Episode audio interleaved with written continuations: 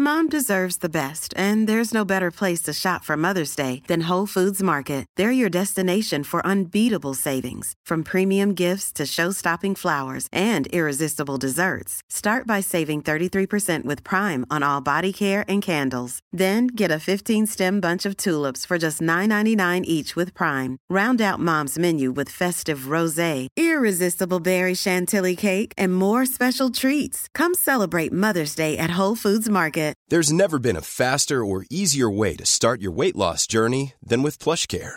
PlushCare accepts most insurance plans and gives you online access to board-certified physicians who can prescribe FDA-approved weight loss medications like Wigovi and Zepbound for those who qualify. Take charge of your health and speak with a board-certified physician about a weight loss plan that's right for you. Get started today at plushcare.com slash weight loss. That's plushcare.com slash weight loss. plushcare.com slash weight loss.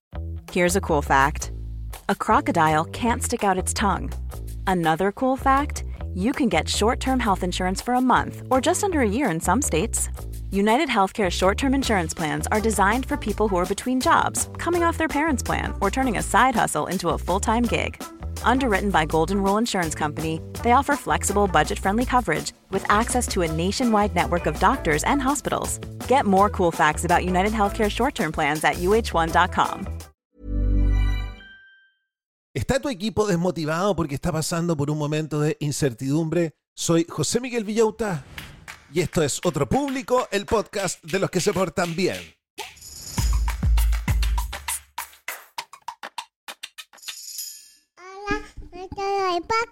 ¿Cómo están, brochachos? ¿Cómo están, brochets? Yo quiero decirles que estoy demasiado contento y demasiado agradecido porque sigue pasando todo con el podcast. Vamos inmediatamente a darle la bienvenida a todos los auditores nuevos del podcast. Bienvenido a nuestra familia de freaks, a la familia Manson McKinsey. Aquí todos somos raros. Y también le vamos a dar las gracias a todos los patrones y a todos los propinistas que han puesto dinero en este proyecto porque creen en este proyecto, porque quieren que este proyecto esté gratuito para todas las personas y me dan plata todos los meses para que yo me pueda dedicar tiempo completo a esto. Así que gracias patrones, gracias propinistas por regalarnos esto. Oye, también estoy extremadamente motivado porque hoy día vamos a hablar de cómo motivar a los equipos valga la redundancia motivante. Si eres emprendedor, si te toca ser jefe de grupo, ¿qué es lo que tienes que hacer? Hoy día vamos a hablar de una nueva manera de ver las cosas. Abre tu cabeza porque vas a tener que entender un nuevo paradigma, una nueva manera de trabajar, un nuevo sentido. Y abre tu cabeza porque también vas a tener que salir de tu zona de confort. Quiero hacerle una advertencia. A la gente que odia el capitalismo, mejor sáltese este capítulo, porque el autor habla del capitalismo y habla de un capitalismo bueno y habla de un capitalismo malo, pero yo les digo, cabros, quédense y abran la cabeza nuevamente, porque hay cosas interesantes que sacar de ahí, además que uno no siempre tiene que quedarse con el texto completo. Uno tiene que siempre sacar solo algunas cosas. ¿Y saben cómo se llama eso? Eso se llama tener estilo. Eso se llama tener estilo. ¿Qué es lo que vamos a aprender el día de hoy? ¿Cómo liberarte del modelo del capitalismo industrial, el capitalismo malo? ¿Cómo construir condiciones para que pueda prosperar el trabajo significativo? Porque ese es el que va a motivar a tu equipo. ¿Cómo adoptar una dirección y un estilo colaborativo que derribe las jerarquías? Cacha, si eres jefe, vaya a tener que entregar un poco de tu poder cómo dar a los trabajadores la propiedad completa de sus proyectos. Esto es algo que a mí me asustó. Yo dije, yo no jamás entregaría el control del podcast y después cachando el libro me di cuenta que soy, que me estoy perdiendo una gran oportunidad. Y esto está súper interesante, cómo abrazar el síndrome del impostor como una señal de innovación y crecimiento. Vamos a fomentar que nuestros colaboradores tengan el síndrome del impostor. Vamos a revisar las ideas principales de un libro que se llama Song of Significance, el canto del significado. Porque ya no trabajamos por dinero, sino que trabajamos por significado. Ese es el cambio de paradigma. Este libro fue escrito por Seth Godin, es un autor de bestseller, ha escrito 10 libros que han sido bestseller en todo el mundo, es un orador reconocido. Y pongan atención porque fue fundador y director ejecutivo de Yo-Yo Time. Una empresa líder en marketing interactivo que Yahoo compró en 1993 cuando la internet estaba explotando, cuando todo el mundo se hacía ultra mega millonario de la noche a la mañana. Bueno, él tuvo una empresa de marketing y nada menos que Yahoo, que para los que son jóvenes tienen que entender que antes Yahoo era como Google. ¿En qué momento Google le ganó a Yahoo? Muchos de ustedes tienen que saber, a ver si me escriben y me comentan. Además tenemos nuestra sección El Club de los Jóvenes Millonarios, donde nos vamos a motivar para ganar Luca. Y vuelve en gloria y majestad nuestra sección La Cultura Basura, donde revisamos el reality aquel. Quiero decirle a todos los padres que este podcast se puede escuchar en familia, como hace cinco capítulos atrás que yo decidí que la primera parte decidí a todo esto con los consejos de los auditores, que la primera parte fuera absolutamente limpia porque muchos me decían, pucha, lo quiero escuchar con mi hijo, o pucha, a veces lo estoy escuchando y lo tengo que bajar porque estoy con mi hijo. Entonces la primera parte, para que todos los cabros chicos también aprendan estas cosas que son importantes, es absolutamente limpia. Les quiero decir que el génesis de este programa era ser ordinario. Me cuesta no decir garabatos, pero si se me sale uno, lo voy a borrar en la edición, así que quédense tranquilos. Dicho eso, la segunda parte, la parte de la cultura basura, es absolutamente para adultos. Vamos a hablar de cosas tan asquerosas que les van a dar arcadas. Así que yo les voy a avisar en el momento en que tienen que apagar el podcast o decirle a los niños que se vayan. ya, comencemos inmediatamente con el libro.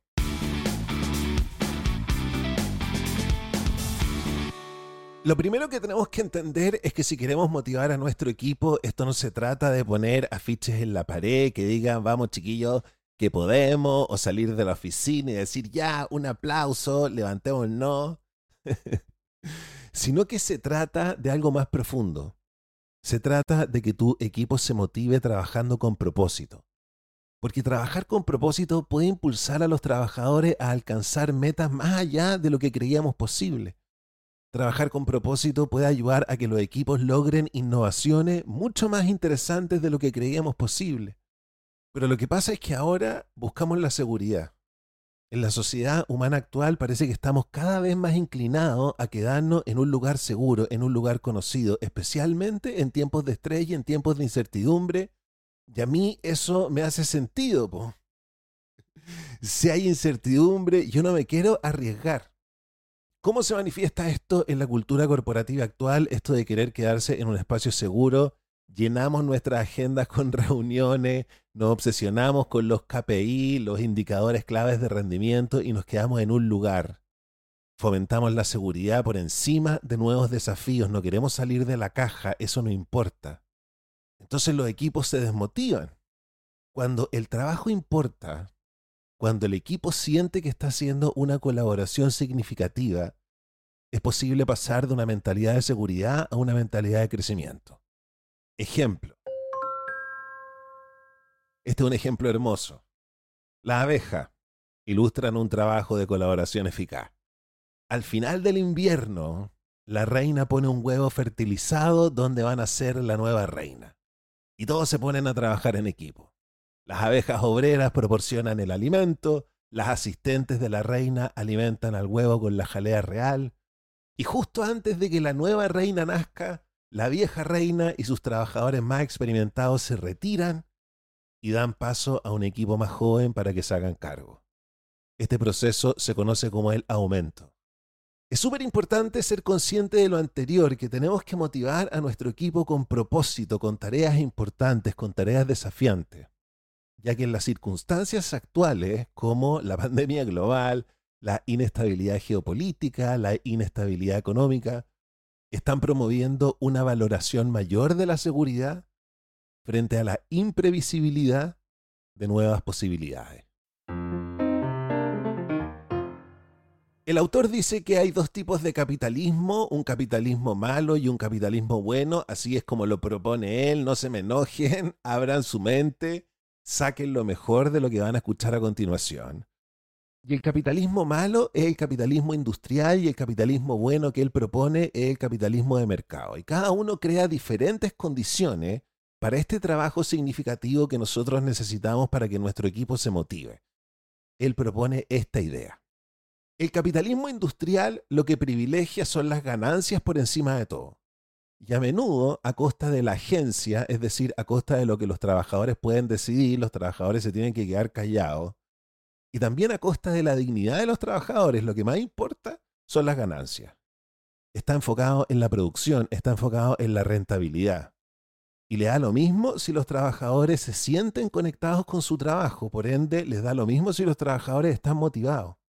Ese es el primer punto que tú tienes que entender si tu equipo está desmotivado. ¿Están trabajando únicamente para ser productivos? El capitalismo de mercado, dice el autor, se enfoca en encontrar soluciones, en producir innovaciones, en solucionar problemas. Entonces hay que trabajar en equipo y de esta manera nosotros estamos valorando capacidades intrínsecamente humanas que son la empatía, la creatividad. Eso motiva a un equipo. Hay que trabajar innovando. Entonces, para realizar un trabajo significativo es súper necesario liberarse de los objetivos del capitalismo industrial y hay que abrazar las mejores partes del capitalismo de mercado. no me cancelen, pero a mí me parece que hay una buena idea ahí que podemos sacar. Ejemplo. Un lugar de trabajo donde los empleados son vigilados por máquinas si esto sucede para que alcancen unas metas de producción extremadamente altas. Yo me acuerdo que una vez conocí a un estudiante de ingeniería civil que tuvo que hacer la práctica en una de las bodegas del retail para cachar cómo era. Y los trabajadores les ponían unos chips y arriba habían unos lectores en el techo. Entonces estaba totalmente controlado cómo se movía un trabajador y cuántas máquinas ponía. Obviamente eso erosiona la dignidad y la agencia de los trabajadores. Los trabajadores ni siquiera se pueden mover, ni siquiera pueden salir de su camino. Y por otro lado, encontramos esta manera de trabajar donde los gerentes, mano a mano, codo a codo, trabajan con sus colaboradores directos en lugar de dirigirse a ellos. Ahí es donde se produce un trabajo significativo. Se produce un trabajo significativo cuando nosotros confiamos en que los equipos pueden hacer su pega y no estamos vigilando si van al baño, no estamos vigilando, no les tenemos un software para cachar si mueven el mouse o no. Y tenemos que entender que estos objetivos de la producción, estos objetivos de las ganancias a costa de cualquier cosa, estos objetivos del capitalismo industrial nacen con la revolución industrial hace más de 200 años. Ahora nosotros estamos al borde de una nueva revolución, que es la revolución de la significación. Tú no tenés que ser más productivo con tu equipo en este momento para motivarlo. Tú tenés que decirle, nosotros vamos a ser los mejores. Ese es nuestro significado. ¿Y por qué? ¿Por qué vas a querer ser más productivo si las tareas se están externalizando? ¿Por qué vas a querer ser más productivo si las tareas se están automatizando? Es inútil nos estamos matando en una carrera contra las máquinas donde van a ganar las máquinas. Entonces es súper importante que volvamos a establecer los límites del campo de juego para motivarnos y ya no vamos a ser los más productivos, sino que de ahora en adelante vamos a ser los mejores. ¿Se han fijado que ahora ya no se habla de gerencia, sino que se habla de liderazgo y tampoco se habla de gerente, sino que se habla de líder? Pues y eso es porque hay una diferencia. Los gerentes utilizan su autoridad para maximizar la eficiencia, para que las cosas se hagan rápido, para que las cosas se hagan bien, porque de esta manera también maximizamos las ganancias. El liderazgo, por otra parte, se centra en la creación de significado, cosas totalmente distintas, y ustedes dicen, ah, entonces este último es un hippie. No. Quédense conmigo porque van a entender por qué las empresas que se basan en el significado en el fondo van a ganar más plata en este sistema en el que estamos ahora. Pero volvamos a los líderes que construyen significado. Los líderes no ven a las personas como recursos humanos, sino que los líderes ven a las personas como colaboradores. Colaboradores con los cuales alcanzamos un propósito mayor. Las empresas lideradas por significado trascienden a lo transaccional, es decir, yo te pago un sueldo y tú me haces una pega, sino que como equipo nos atrevemos a nuevas posibilidades y a romper viejos paradigmas. ¡Qué susto! Cachen qué susto darle a los equipos la responsabilidad de que cambien el modelo de negocio. No, yo me muero de susto, yo no lo hago, no me toquen el podcast. Yo no sé si tuviera un equipo si tuviera la valentía de decirles, cabros, tomen el podcast, cambien el modelo de negocio, pero ahora que lo digo en voz alta, ¿por qué no? ¿Qué pasa si descubren el medio modelo de negocio que le hace espectacular al podcast? Más encima, ellos saben porque ellos trabajan, po. ellos son los que hacen la pega. Ejemplo. Ray Anderson tenía una empresa de alfombras que se llamaba Interface Carpets. Y de repente un cliente llegó y le dijo, ¿sabes qué? A mí me preocupa N el tema ambiental. Y Ray fue donde su equipo y les dijo, cabros, ¿sabéis qué? Háganme un modelo de negocio para que esta empresa sea sustentable de manera ambiental. Ese equipo obviamente se motivó, pues si más encima lo había pedido un cliente, ese equipo trabajó con propósito porque ese líder lo que les entregó fue significado. Las ganancias, la producción, la eficiencia no era lo más importante en ese momento. Existe una empresa que se llama Rising Tide Car Wash, una empresa que contrata a personas con autismo y proporciona un lugar de trabajo digno para las personas que tienen autismo. Ese es otro ejemplo de liderazgo con significado. Y también hay que entender que las empresas ya no son solo de una persona, sino que una empresa sale adelante producto de una mente colectiva colaborativa, de una mente colectiva comunitaria, y eso puede ser esencial para que tu equipo se motive, para que tu equipo encuentre un trabajo significativo. Estamos hablando sobre cómo hoy en día, en esta era incierta, nos da susto salir de nuestra zona de confort, por ende nos quedamos en nuestra zona de seguridad, el gerente se va a quedar en la zona de seguridad, mientras el líder va a tener la audacia de romper estos viejos paradigmas de una manera que el gerente jamás podría. Entonces esto implica que si tú vas a ser líder, si quieres motivar a tu equipo, vas a tener que tomar riesgos, vas a tener que ir más allá de la gestión convencional. Pero aquí viene el lado bueno, tú decís que me voy a transformar en un hippie disruptivo, ¿cachai? Me van a echar de la empresa. No, no, no. Porque el trabajo significativo es significativo producto de que nosotros estamos buscando innovaciones y soluciones para la gente. Nosotros queremos mejorar la vida de la gente. Y cuando nosotros estamos enfocados en las ganancias y en la eficiencia, las prioridades del cliente no siempre son las primeras. Entonces las empresas enfocadas en el significado tienen más posibilidades de atraer clientes que las que están basadas solo en las ganancias. Y nosotros sabemos, pues si nosotros vemos cómo hay empresas que ahorran y empiezan a entregar un producto cada vez peor y nosotros dejamos de comprar el producto y nos cambiamos. Y nos cambiamos a una empresa que dice, esto es lo que quiere el cliente y se nota que hay un equipo inteligente que estuvo trabajando atrás. Entonces vamos a cambiar este paradigma, vamos a trabajar basándonos en el significado porque es mejor, de hecho se gana más plata incluso que basándonos solamente en la eficiencia y en los números. Pero este cambio no tiene que venir de los trabajadores, no hay que tirarle la responsabilidad a ellos, sino que el cambio tiene que venir primero por la cultura organizacional. Este es un cambio de cultura organizacional donde se valora el trabajo importante. Los líderes organizacionales tienen que estar comprometidos con el cambio. Tienen que ser intencionales en todo lo que hacen. Y tienen que entender una diferencia súper interesante que vamos a explicar a continuación, que es la diferencia entre el estrés y la tensión. Pero otra cosa que tienen que hacer es aprender de los errores, tienen que criticar el trabajo y no a los trabajadores. Y tienen que estar abiertos a buscar camino en oposición a pivotear. Ejemplo. Las intenciones se manifiestan en las reuniones. Si una reunión no tiene intención, se cancela. Y una vez que estamos en la reunión, una vez que la reunión alcanza su intención, la reunión se termina. No hay pega si no hay intención. ¿Cuál es la diferencia entre el estrés y tensión? El estrés quebranta a las personas, mientras que la tensión puede ser una fuerza impulsora para que el equipo se motive y salga adelante. Tenemos este problema, ¿cómo lo solucionamos? A río revuelto, ganancia de pescadores. Y hoy en día en la empresa, sobre todo en las startups, se habla mucho de pivotear. Si te está yendo mal, si de repente te apareció una competencia que tú sabes que de repente te va a destruir, pivotea, loco, pivotea. Pero eso todavía está enfocado en las ganancias, todavía está enfocado en la eficiencia. No hay que pivotear, nos dice este libro, sino que tenemos que buscar nuevos caminos. Eso representa un cambio fundamental en la forma en que las empresas hoy en día ven el cambio para que sus trabajadores se motiven. Esto de buscar un camino nuevo en oposición a pivotear sugiere un enfoque más exploratorio, es un enfoque menos negativo, sobre todo cuando tenemos que hacer estos cambios estratégicos. Cuando buscamos nuevos caminos, este compromiso de cambio se explica como separado de la ganancia.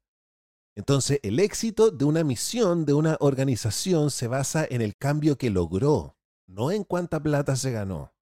Y eso hace que finalmente un equipo esté arriba de la pelota.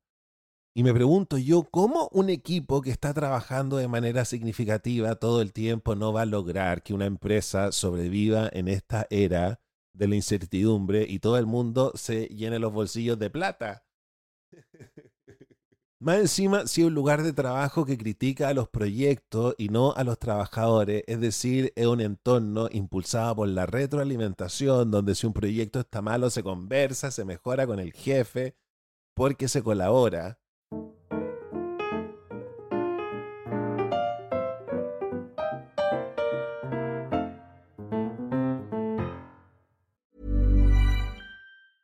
Life is full of awesome what ifs, and some not so much, like unexpected medical costs. That's why United Healthcare provides Health Protector Guard fixed indemnity insurance plans to supplement your primary plan and help manage out of pocket costs. Learn more at uh1.com. Hold up. What was that? Boring. No flavor. That was as bad as those leftovers you ate all week. Kiki Palmer here, and it's time to say hello to something fresh and guilt-free. Hello Fresh. Jazz up dinner with pecan-crusted chicken or garlic butter shrimp scampi. Now that's music to my mouth. Hello Fresh. Let's get this dinner party started. Discover all the delicious possibilities at hellofresh.com.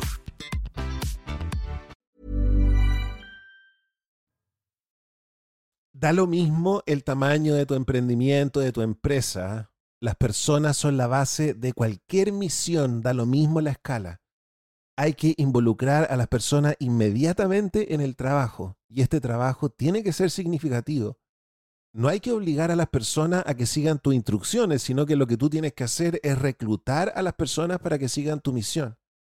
¿Cómo creamos una cultura de motivación intrínseca cuando tú le dices a la gente, aquí ustedes son libres para trabajar, aquí ustedes son autónomos, más encima aquí ustedes tienen oportunidades para el desarrollo, ustedes tienen la oportunidad de tener habilidades, ustedes tienen más encima la oportunidad de trabajar en algo que realmente importa? O sea, el que no se motiva es porque tiene un problema que no tiene nada que ver con el trabajo. Y otra cosa que me encantó es que el libro dice que hay que fomentar el síndrome del impostor, esta cosa horrible. ¿Cuándo viene el síndrome del impostor? Cuando nosotros hacemos algo nuevo. A mí me pasa cuando empiezo a trabajar con un nuevo programa de computación, cuando hago la página web, cuando hago cambio en el podcast. Siempre digo, ¿y por qué me siento tan inseguro? Ah, es porque estoy haciendo algo nuevo, ya me acuerdo. Y también hay que cachar que el síndrome del impostor le da a la gente que le importa lo que está haciendo.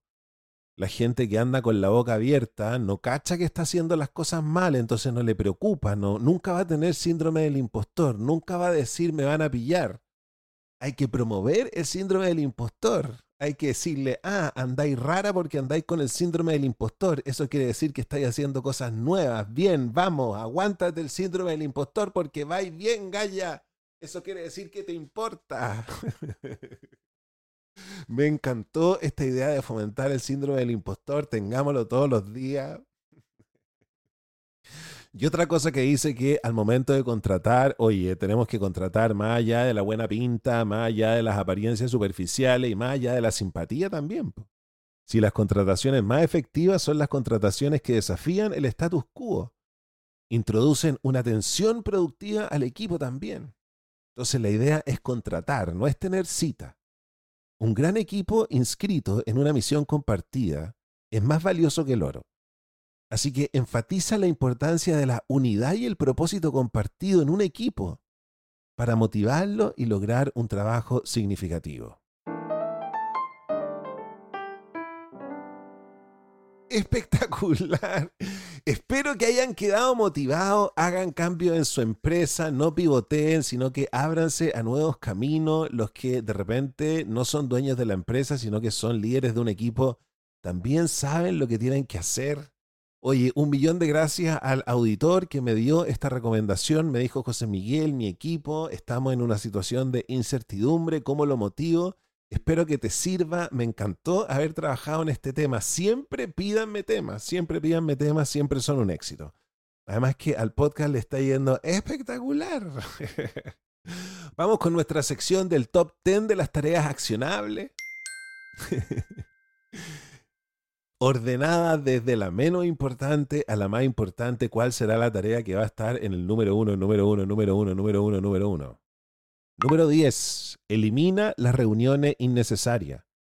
Cancela las reuniones que no tienen una intención clara y termina las reuniones tan pronto como hayan logrado su objetivo. Número 9. Crea un ambiente que acoja los errores. Cultiva una cultura que vea los errores como pasos en el camino hacia el cambio y no como fracaso. Número 8. Fomenta la crítica constructiva. Asegúrate de que cualquier feedback se centre en los proyectos y no en las personas para estimular la innovación y no amenazar a los empleados. Número 7. Reemplaza la coerción por la inscripción. En lugar de obligar a las personas a hacer lo que quieres, crea un ambiente donde las personas elijan trabajar contigo porque están comprometidos con tu misión. Número 6. Promueve la atención productiva. Diferencia entre el estrés y la tensión. Mientras que el estrés puede ser perjudicial, la tensión puede ser una fuerza que propulsa el cambio. Número 5. Alienta el síndrome del impostor. Haz que tus empleados vean este síndrome como una señal de que están abordando desafíos totalmente nuevos y fomenta la improvisación. Número 4. Contrata, no salgas de cita. No contrates a las personas basándose solo en su simpatía y también en su currículum.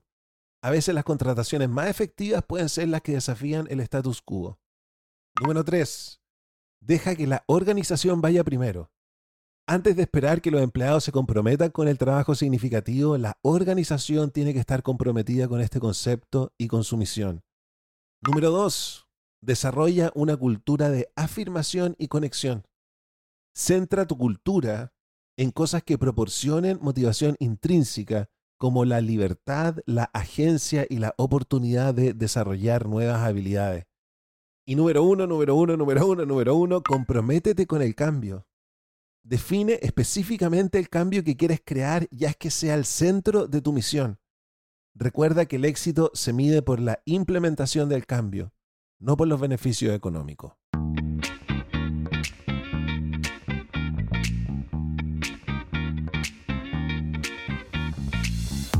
Vamos ahora con nuestra sección, el Club de los Jóvenes Millonarios, donde nos convencemos de que podemos ganar plata, de que tenemos creencias negativas respecto del dinero y eso nos mantiene en esta situación financiera que nos carga. Ya no quiero tener todo pegado con scotch. No quiero que me pasen la ropa de mis cuñados. y hoy día vamos a hablar de la diferencia entre vivir una vida con la letra O y una vida con la letra Y, y esto está súper interesante. Primero, Jen Sinchero nos dice que nosotros vivimos en un mundo lleno de miedo. Y se nos recuerda constantemente lo dura que es la vida, se nos dice, oye, ganar plata cuesta N, se nos enseña a tener cuidado, se nos enseña a no asumir más de lo que podemos manejar. Y este miedo obvio nos lleva a una mentalidad restrictiva, a una visión de la vida basada en O. No se pueden tener dos cosas. O eres una persona buena o eres una persona rica. O haces lo que amas o ganas dinero. O ayudas al mundo o te estás ayudando a ti mismo.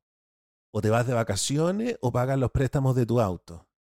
Jen Sinchero desacredita esta mentalidad. Ella dice, peguémonos todo un gran bostezo porque nos dice que no tenemos que buscar dónde recortar, no tenemos que buscar dónde ahorrar, no tenemos que jugar a lo seguro. En cambio, tenemos que buscar cómo expandirnos, que es todo lo opuesto a ahorrar y a recortar. Y aquí es donde nosotros cambiamos la letra O por la letra Y. Puedes tener una gran carrera y ser una gran madre. puedes ser un buen cristiano y hacer mucho dinero. Aleluya. Puedes viajar por el mundo y manejar tu propio negocio. Puedes mantener tu peso ideal y comer alitas de pollo.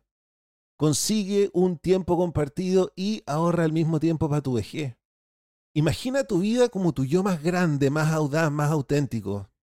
Haz una lista de todas las cosas que encienden tu corazón y no te limites.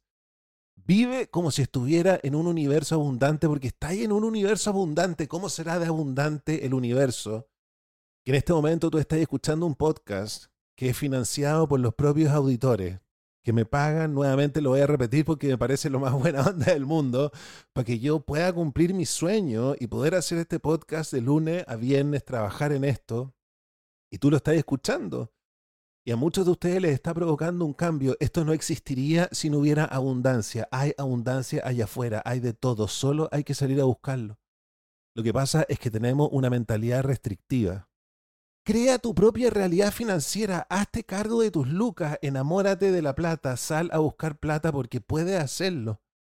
Y al hacer esto vas a compartir tu versión más magnífica con el mundo porque ya hemos hablado que cuando tenemos plata podemos comprarle un regalo súper rico a tu sobrino. Yo, por ejemplo, les quiero contar una gran pena que tengo en este momento. Eh, todos saben cómo yo adoro a mi sobrina. Mi sobrina, de hecho, la pongo al comienzo del podcast. Y mi único sueño en la vida, yo vivo acá en la playa, estoy contento, no necesito nada. Mi único sueño en la vida era ir a Disney con mi sobrina y verla por primera vez viendo todos estos monos. Bueno, resulta que no tuve plata y no pude ir a Disney y mi sobrina fue. Y me lo perdí. Entonces, ¿entienden cuando les digo que uno se embarra a uno mismo al tener esta mentalidad de que uno no puede ganar dinero? Es una estupidez.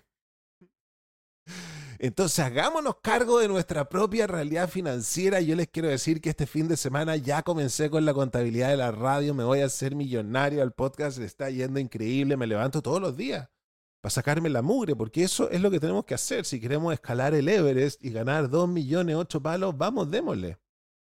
Abracemos el I y entendamos que la vida puede ser un I, no un O. No tenemos que limitarnos. Tenemos que expandirnos para abrazar todo lo que nosotros deseamos. Porque al final no somos nosotros bacanes para ganar plata.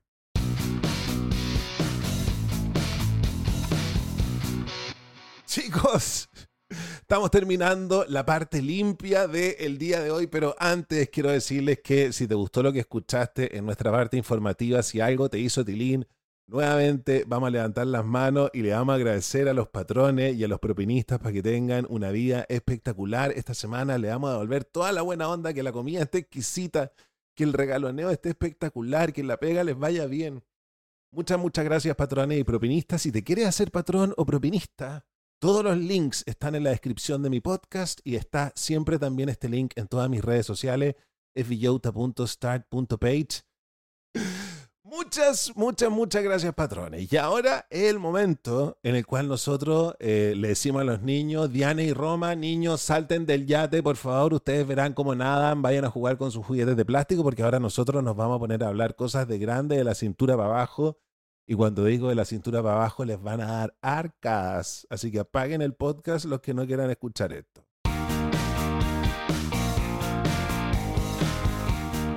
Vamos a revisar el cuarto capítulo de la tercera temporada de nuestro reality de los gigolos. Y ustedes dicen, José Miguel, pero es que estáis demasiado pegados con los gigolos. Pero es que saben que yo estoy obsesionado con este reality. Porque también, entendiendo un poco el público de este podcast, son 75% mujeres, mujeres que están absolutamente perdidas porque me están escuchando a mí. Y yo la entiendo, chiquillas, porque considerando el tipo de hombres del cual ustedes se enamoran, ustedes tienen que saber lo que piensan los putos. Sobre todo lo que piensan los putos de las mujeres, te estoy entregando una información muy importante. Es un privilegio esto que yo hago. De hecho, cabe dentro de la categoría de productividad, espiritualidad, marketing, aprendemos un montón de cosas. ¿Qué pasó en el capítulo número 4? Comienza con dos de nuestros cinco gigolos. Este reality es un reality de los cinco gigolos más top de Las Vegas y es increíble, es como Sex and the City. Entonces el reality comienza con dos de los gigolos saliendo de un motel. Parece que los contrataron a los dos, una pareja de mujeres. Y aprendí un nuevo término de los putos que me encantó, que es el mismo término que utilizan los comediantes. Cuando un comediante se para en el escenario y comienza a decir chiste y ningún chiste funciona, el chiste cae como bomba en el público. Entonces estáis tirando puras bombas y se llama y se dice bombing.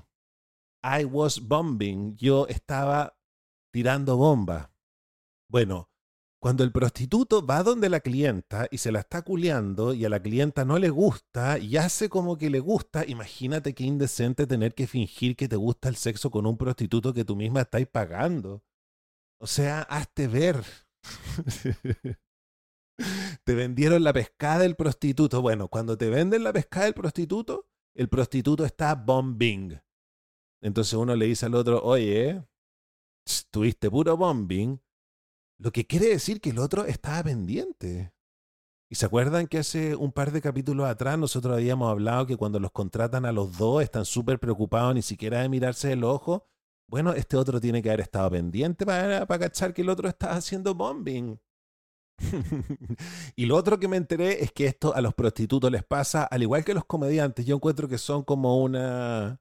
son como unas carreras paralelas.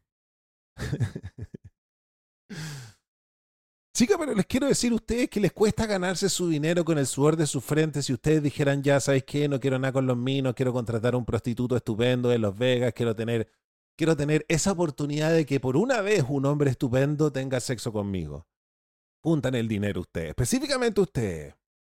Van a Las Vegas y resulta que el prostituto les hace un bombing, ustedes le piden que devuelvan la plata o no. Yo le dejo una pésima crítica en la página web. Yo lo denuncio al CERNAC de los Estados Unidos. Teniendo que hacer este podcast, además que este prostituto, quiero decirles que cualquier prostituto que yo contrate lo están pagando ustedes. ¿ah? lo otro que me he dado cuenta en este reality de los prostitutos es que todos utilizan blue jeans cosiuco. No hay ni uno que tenga el Levi's 501. Ese es el que contrataría yo. Bueno, y luego aparece el prostituto que engordó, que yo también engordé, por eso como que siento que me proyecto y me río de él, ¿cachai? Y yo dije, este prostituto que engordó, que el único que no hace ejercicio, lo están mostrando menos teniendo sexo, porque en este reality muestran y muestran heavy, lo único que no muestran son primeros planos, pero muestran cómo tienen sexo con las clientas. Entonces, yo ya empiezo a cachar que este reality está empezando a tener clientas de mentira, porque justo esta clienta es una modelo, fíjate, es una modelo y más encima es una modelo de... Mira, yo te la voy a definir.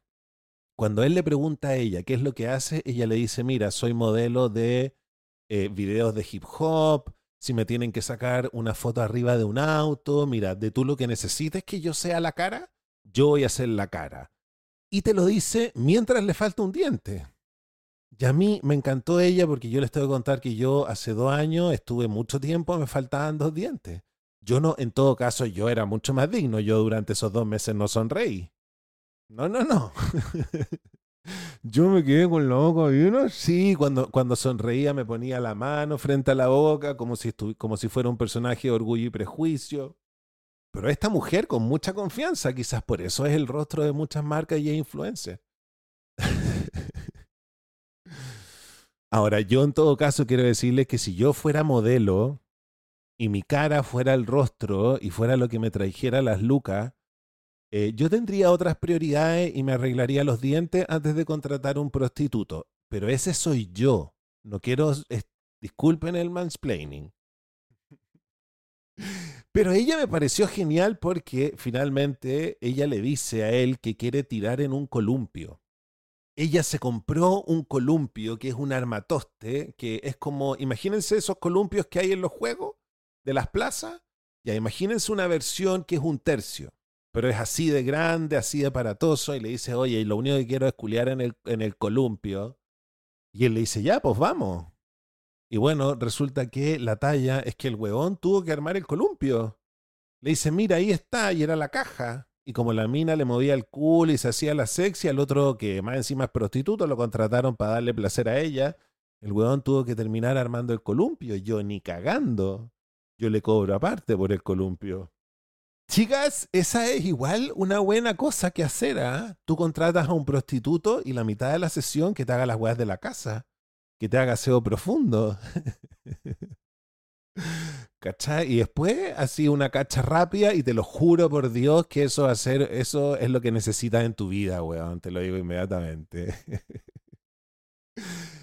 Bueno, y no solo yo estoy empezando a sospechar de que las clientas ya comienzan a ser de mentiras, sino que ahora las clientas también aparecen con peluca. ¿Se acuerdan cuando en la jueza eh, la gente que iba aparecía con peluca y eran unas pelucas así indecentes, las películas? Bueno, ahora está pasando esto. Y para terminar, lo otro que me da mucha risa de este reality es que a las clientas las entrevistan antes después las muestran teniendo sexo y después las entrevistan después. Y el cambio de cara, el cambio de ánimo, el cambio de mood después de que tienen sexo es, te lo juro que a mí siempre me da risa. Y hablo desde la envidia, ¿cachai? Estoy conectado con mis emociones, les digo, estoy muy envidioso en este momento porque los putos están ganando mucha plata.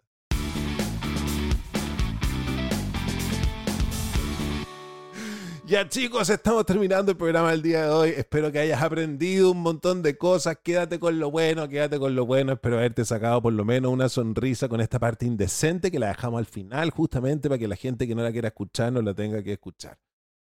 Cuídense y los quiero mucho. Chao, chao.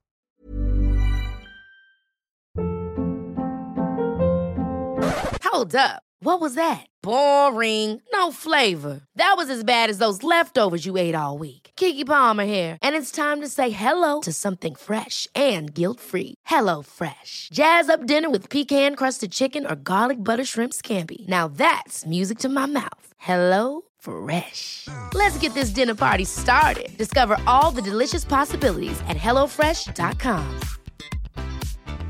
Planning for your next trip? Elevate your travel style with Quince. Quince has all the jet setting essentials you'll want for your next getaway, like European linen, premium luggage options, buttery soft Italian leather bags, and so much more.